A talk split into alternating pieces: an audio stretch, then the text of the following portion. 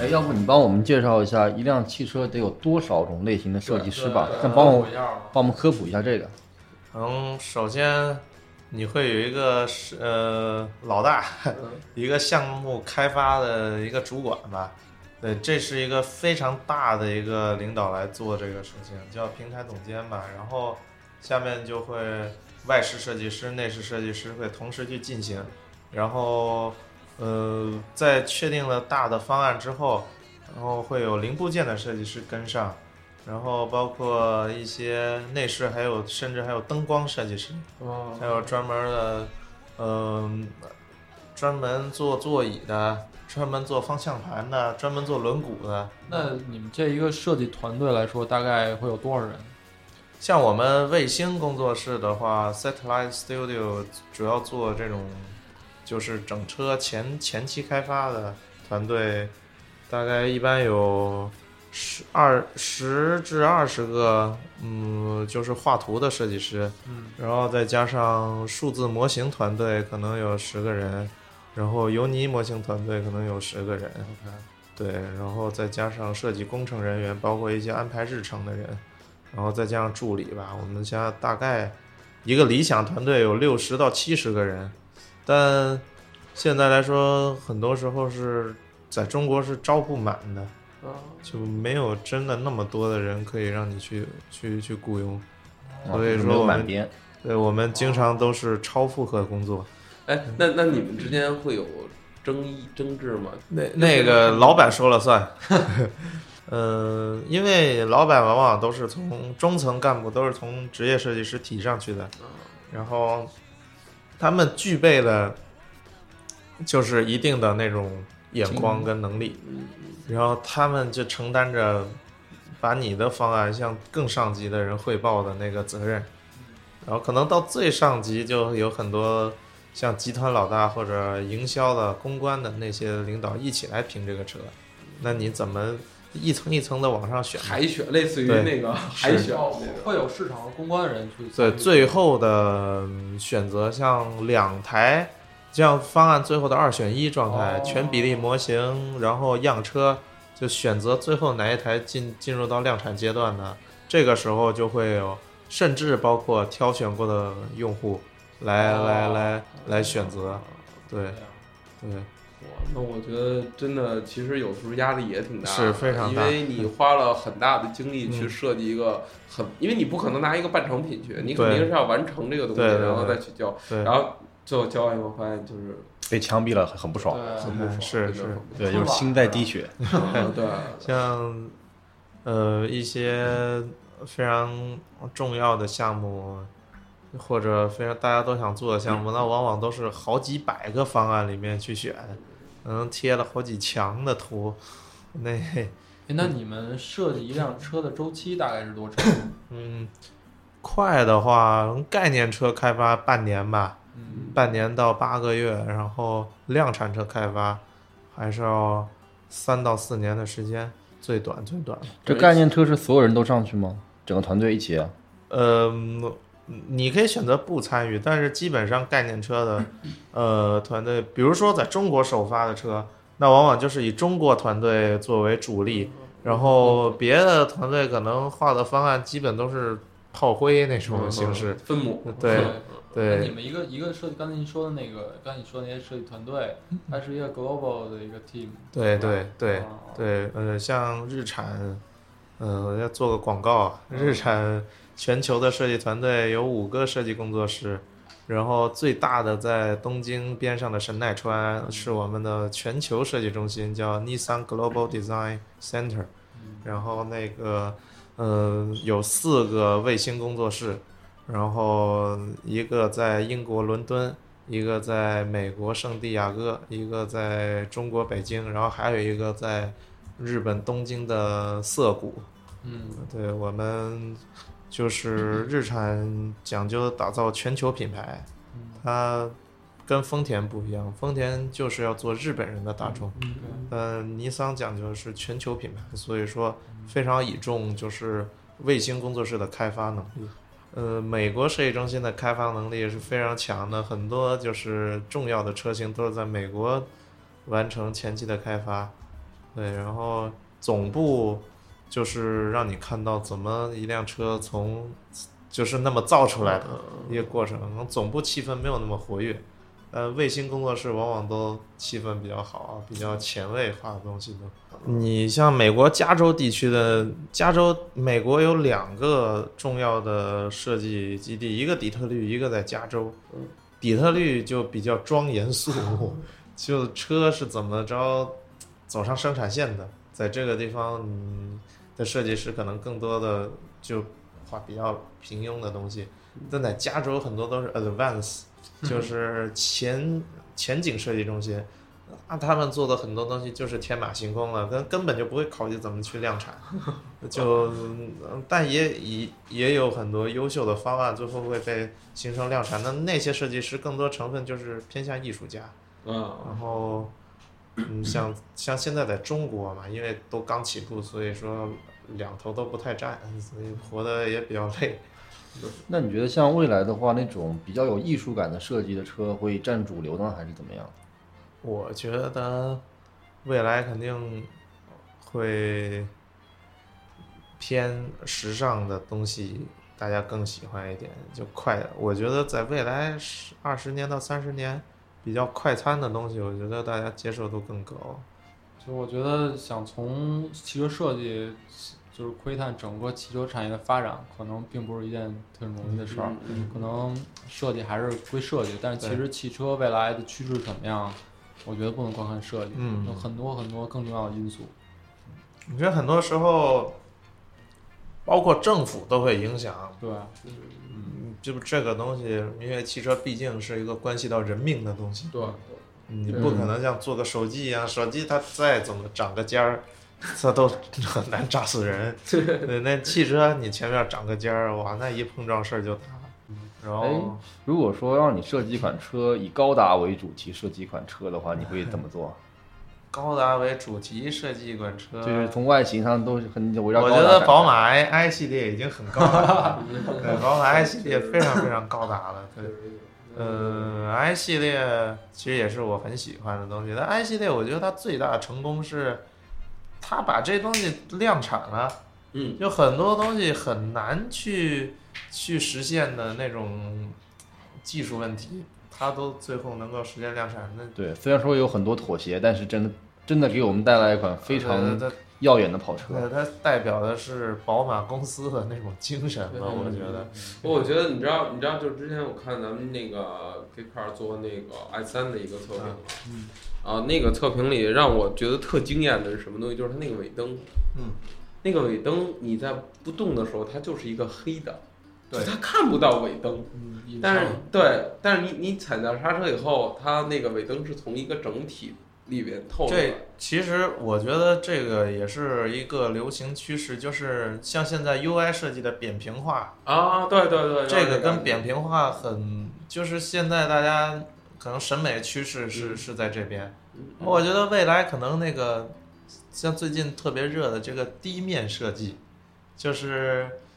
嗯，把那三维就是像建模，所有就是网页设计里面有很多就是看上去像在建模的那个那东西。我觉得就是 smart 其实已经有过一个概念车，侧面像像折面那那样。我觉得像这种东西未来也可能成为一个一个流行的，因为你你技术生产技术在一直往前推，然后你能造的东西就越来越多。我觉得这个就是肯肯定也可能成为未来流行的一个趋势吧。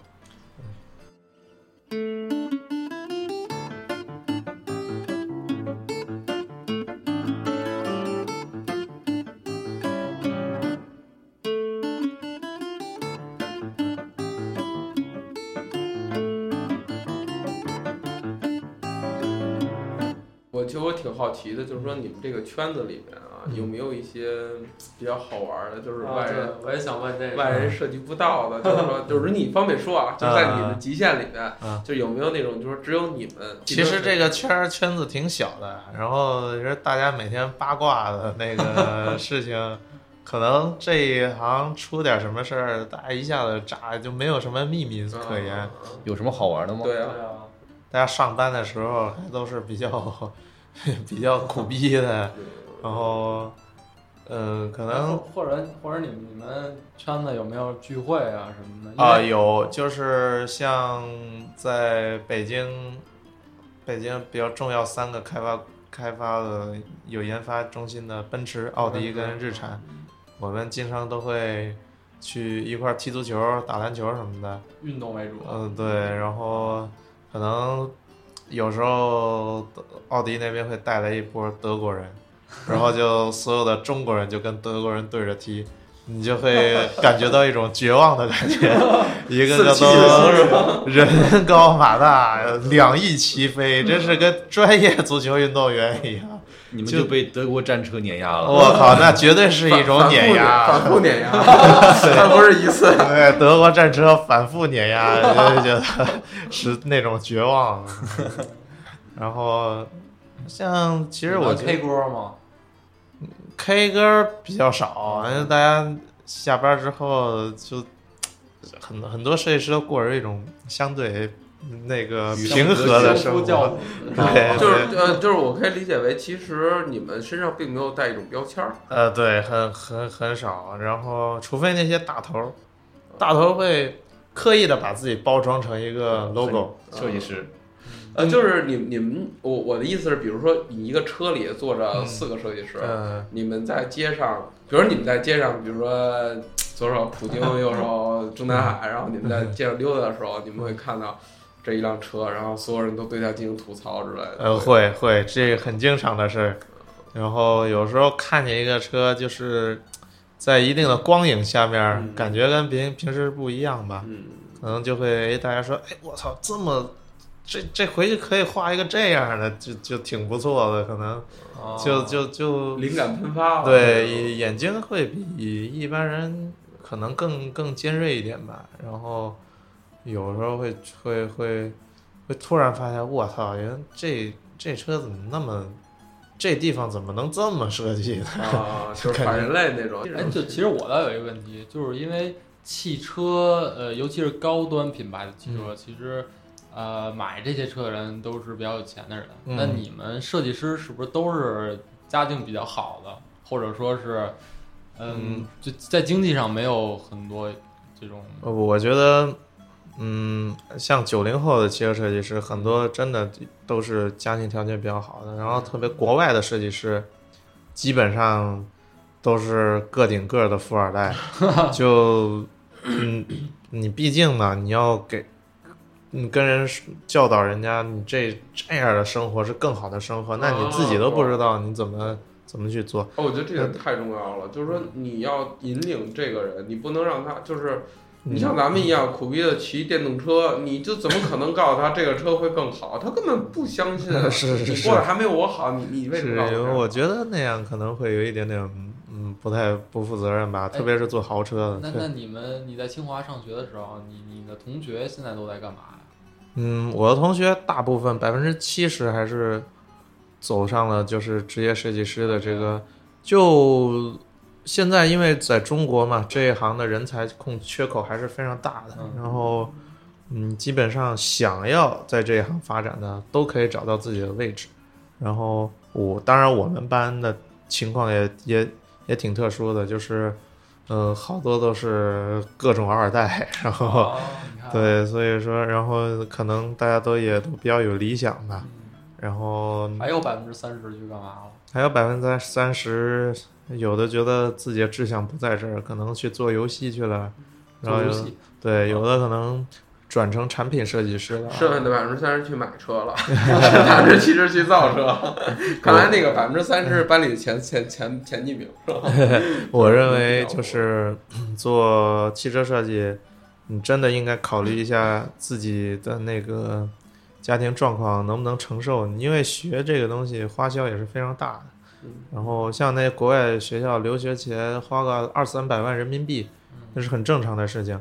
而国外学校就是从这个把很多人都给筛下去了。对，这个圈子讲究人脉，其实挺重要的。就校友的关系，往往能够决定你的命运。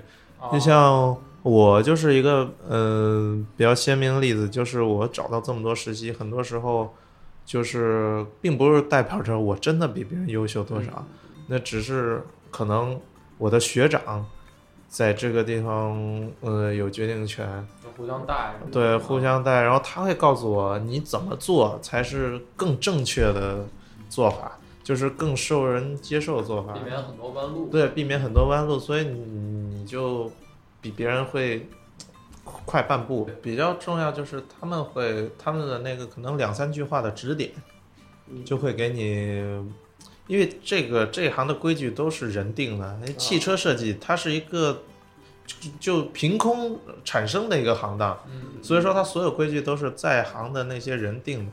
那么他们会告诉你，就是说。什么是对的，什么是错的，然后你你知道什么是对的，什么是错的之后，那那你可能就会比别人少走，你你如果少走弯路一年，你就能够你比人踩快一步，那你可能之后步步都都快。然后我就觉得，如果要真的要做这个，你一定要选一个特别好的学校，如果不能选，那宁可就放弃这个就。就你确实付出的代价会太大，嗯，我是这么觉得。那你们你刚才说就是你们汽车设计这个圈儿或者汽车设计界，有没有什么潜规则或者规矩能能？呃，就是可能跟学校你的出身会会有比较大的关系吧，就是可能好学校的学生获得的机会会多得多，真的是一种。压倒性的优势，包括你进入到公司，嗯，你可能做的东西更系统，更加符合别人的那个公司的那种规章，你提前已经适应了，那那你可能会就是更进步，然后比别人获得机会更多，然后公司为了跟学校保持好关系，可能会长期的跟一些学校合作，就像我们学校一样。那公司就会提前的告诉你啊，这是，你会提前接触到，这是以后二十年的奔驰，这是以后二十年的日产，那你都知道了二十年以后的日产，那你就会去想四十年以后的东西是什么样。那你如果不能接触到这些，那你只能你可能会，哎，我画一个五年以后的东西，那人家根本就是不不会感任何兴趣的。呃，其实其实我特好奇，因为我知道你你开的是宝马，我特别好奇你怎么选车，就是因为你懂吗？就是说，因为你在这个圈子里，就是你跟咱们正就是不是，好，我已经把你非正常设计师以外的人，对，跟设计师以外的人，你你你跟大家选车的方法有什么不一样吗？就是你你为什么会选择这辆车？其实我选车，可能设计师会比一般人更理性。这个是一个我我所我所了解到的，因为大家确实对这东西有比较足够的了解，嗯然后知道什么东西是 cheating，就是骗你的，什么东西是是实实在的，然后你也更加能够，因为我们每天都在做类似于就是探寻内户用户内心的一一一些事情，那么你同样你会了解你自己到底需要什么东西，然后。嗯，你脑子里面的你的你你这个车买来之后跟你的生活会是一个什么样融合的状况？你脑子里面可能会更清晰一点，所以你你脑子里面在输入啊，我多少多少钱买类似什么样的车，那可能脑子里面就会生成一个比较合理的结果，就是很明确，对，很明确，不会说比如说被那种神营销然后去对对对，不会的不会的，像我们。呃，有一个学长也是同事吧，买了一个普锐斯。嗯。啊，那他有有有有。普锐斯其实我觉得是一个就是有设计的一个车，你不能说它是好跟坏，它就是有设计。那仔细一看，它很多地方处理的水平是非常高的。但但放在那儿也不怎么扎眼。而且那个学长每天都要从崇文门开车开到望望京那边，很远。然后可能这个段路也不需要什么马力上面的。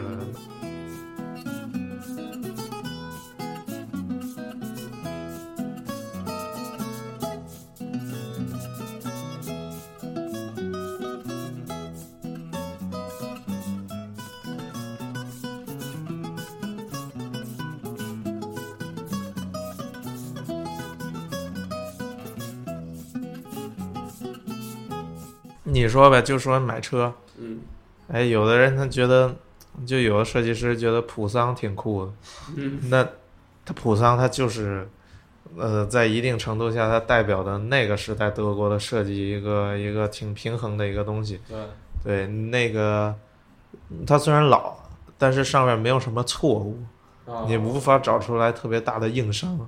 然后像这种东西，设计师其实并不一定是喜欢新潮的东西。像好多人戴那卡西欧一块手表，要一九四二年生产的，上面有很多按键的那个。啊，嗯，我非常多设计师喜欢那个，就是对对对对，就是你上回戴那个，对，金表是吧？包括那个上次来那个奥迪有个外饰的 leader，嗯、就是外奥迪外饰有三四个 leader 吧，其中有一个一德国人，他还请，因为那个手表就是在中国买会比较便宜嘛，嗯，然后他还找中国设计师帮他带了一款，因为他家有一辆一九四二年的奥迪九是多少？九零还是还是呃一百？他有一辆奥，反正一九四二年生产的车，然后哎一九六二年生产，然后他再带一块一九六二年的 表，他觉得这个就很搭。对，其实我也挺想让更多人知道，就是设计师到底想干嘛。现在很多时候只是说呈现一个产品，就这就完了。那我其实特别想让大家知道，设计师到底在干嘛。这些造型并不是说就我随随便便画一画就出来的。当然，有一些车确实是随便画就出来的，但很多时候就是这一辆车背后有非常非常多的故事。然后，嗯，就像雷诺的一一个一些设计，雷诺现在讲究一个生命圈的一个设计，从有六个环节，有爱，有友情，有工作，有智慧。然后你可以去看，就是大家都可以去看一下，它叫 Life Circle，然后六种颜色，然后它现在已经出了这完成了这六六台概念车的设计，然后呃每一就像每一个车都在讲一个故事，它就像一个诗人那样去表达一个自己对对生活那种态度。这才是我印象当中的设计师。对我我这也是我喜欢的东西，我不想整天去讨论、啊、这个线型这么着高一点低一点，或者怎么怎么样，就是嗯，它才是经典汽车、经典比例这种。我觉得更多的是表达一个人对时代的那个看法。我我有时候做别的事情也会以一个做设计的方式去处理，就会提前就是说一个故事，看这个故事能不能就是圆过去。如果这个故事每一个环节都 很搭，那么可能这件事情就就可以很顺理成章成立，而且你可以去说服任何人。哎，那个现在是准备要换车了吧？是，我想买车。哦，我想听听你的你的态度，就说你会下一辆车会，你可以，我我我觉得是这样，你得这么说，你你说你买什么，我也买。不，这追不上。我的意思是，呃，你可以从两方面说，一是品牌，你觉得哪个品牌比较适合你；二一个就是说，可能这辆车，你你想象当中应该是一个什么感觉？就像你说的故事一样，你说一个故事啊，我们听一下是一个。听他要买什么车，你就懂了。不不不，我觉得这个不太一样。呃，首先来说，我要买的车啊，嗯第一位我要敞篷的。就这个对我来说，我现在非常喜想要。问那么多有用吗？我觉得我说的有点多。对，对我而言就是，我可能工作几，我我因为我我我可能也跟我的家庭环境什么有关吧。我我我会可以有一个能让自己完全闲下来时间，嗯然后，而且我有时候就怎么说呢？呃，喜欢半夜的跑上路路上去去兜兜风啊，一个人开着车游北京，就这是我一种个人压力释放的方式。那我我觉得如果有个敞篷车，偶尔能够把棚卸下来，然后吹吹风，那种感觉对我来说是一种发泄。嗯就平时在工作上或者跟朋友相处，很多时候都都会心里会有一些些压抑的东西，而且家里管我管的也比较严，所以我我得有一个个人发泄的渠道。嗯我觉得就是开车兜风，这是独处，这是我一种个个人发泄的渠道。我我现在就是在不考虑价格保时捷的 Boxster 跟那个宝马的 M 四嗯这两个东西，但我我心里面还是觉得保时捷的那个 Boxster 更加的细腻，嗯因为我去看过那辆车，就是每一个装配都都特别好，然后每一个零件都做得非常到位，然后也曲面什么的都是我比较喜欢的那种，就是没什么瑕疵。你为什么不考虑那个 F Type 呢？我觉得那车对我也觉得 F Type 应该挺适合你的风格，英式。呃，我也考虑 F Type，但是出于某些原因吧，嗯就是。对，可能它的品牌的一呃这最终端的一些环节做的不太好。啊，这这，所以说其实作为设计师也也挺，就是设计师生活也是挺挺闹、挺纠结，就是挺是挺那个。就每天花浪费在这种犹豫跟选择之间，花很多时间。就是其实下次不用老黑处女座了，黑其实设计师也好，大家是一个意思。哎，都是一帮作的臭屌丝。我其实如果你要是臭屌丝的话，就是就好像他们说那个段子，说那个奔驰打那个捷豹车主嘛，然后就是穷人也是对，人。然后网友网友的意思是说，我今天才知道，原来我已经不算人了，就是你们说是穷人，我就已经不算人了，就那种感觉，嗯这挺有意思。嗯，我觉得，我觉得咱要是聊汽车或者聊汽车设计，可能聊一晚上都聊不完。但是这期节目肯定有结束的时候。然后，哎，其实我最后挺想听听那个 Nick，就是用几个词儿或者用几句话去形容一下你心目中的汽车设计这个行业也好，这个工作也好，到底在你心目中是一个什么样的？关键字，对嗯我觉得第一是生活，嗯然后第二是诚实，然后嗯，第三个就是有有情趣。嗯我觉得这三个词是比较关键的，比别的东西都重要。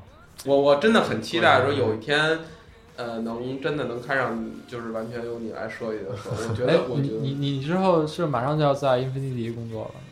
呃，就是日产中国设计中心吧，哦，对对，在那边工作，八月份开始吧。嗯，如果真的有一天能，就是其实我挺期待，因为我认识我就就只有认识你一个汽车设计师，所以说我我觉得我觉得真的说，如果有一天能就是跟你聊，咱们聊这么不是，长就我觉得赶紧攒钱买买买车才是重点，首先得有一辆车。不是你能不能设计点那种平民的车，就是考虑一下回到人间，考虑一下我们这种 是吧？考虑一下我们这种屌丝大。部分的工作还是针对就是面向大规模市场做的那个汽车的那种极端化的例子，其实我也并不是很想做那种，就是特别的，嗯，受众群特别少的那种东西，我觉得不算是一种特别大的成功。嗯，我觉得能够设计出高尔夫这样的东西才是真正的。行，那那这期节目就先到这儿吧。然后以后有机会让那个陈陈东娇同学，就是 Nick 同学多来 K Car FM 做客，然后最好能带上你的设计师朋友们来一起跟我们聊聊汽车设计圈那点事儿。对一定会的，一定会的。一起让我们吐槽，让我们对不好的设计能有一个很直观的反馈，要么我们只能凭空骂大街，这个总是很很那个。行，那谢谢 Nick 今天来 K Car FM 做客啊，谢谢大家。这期节目就到这儿，再见。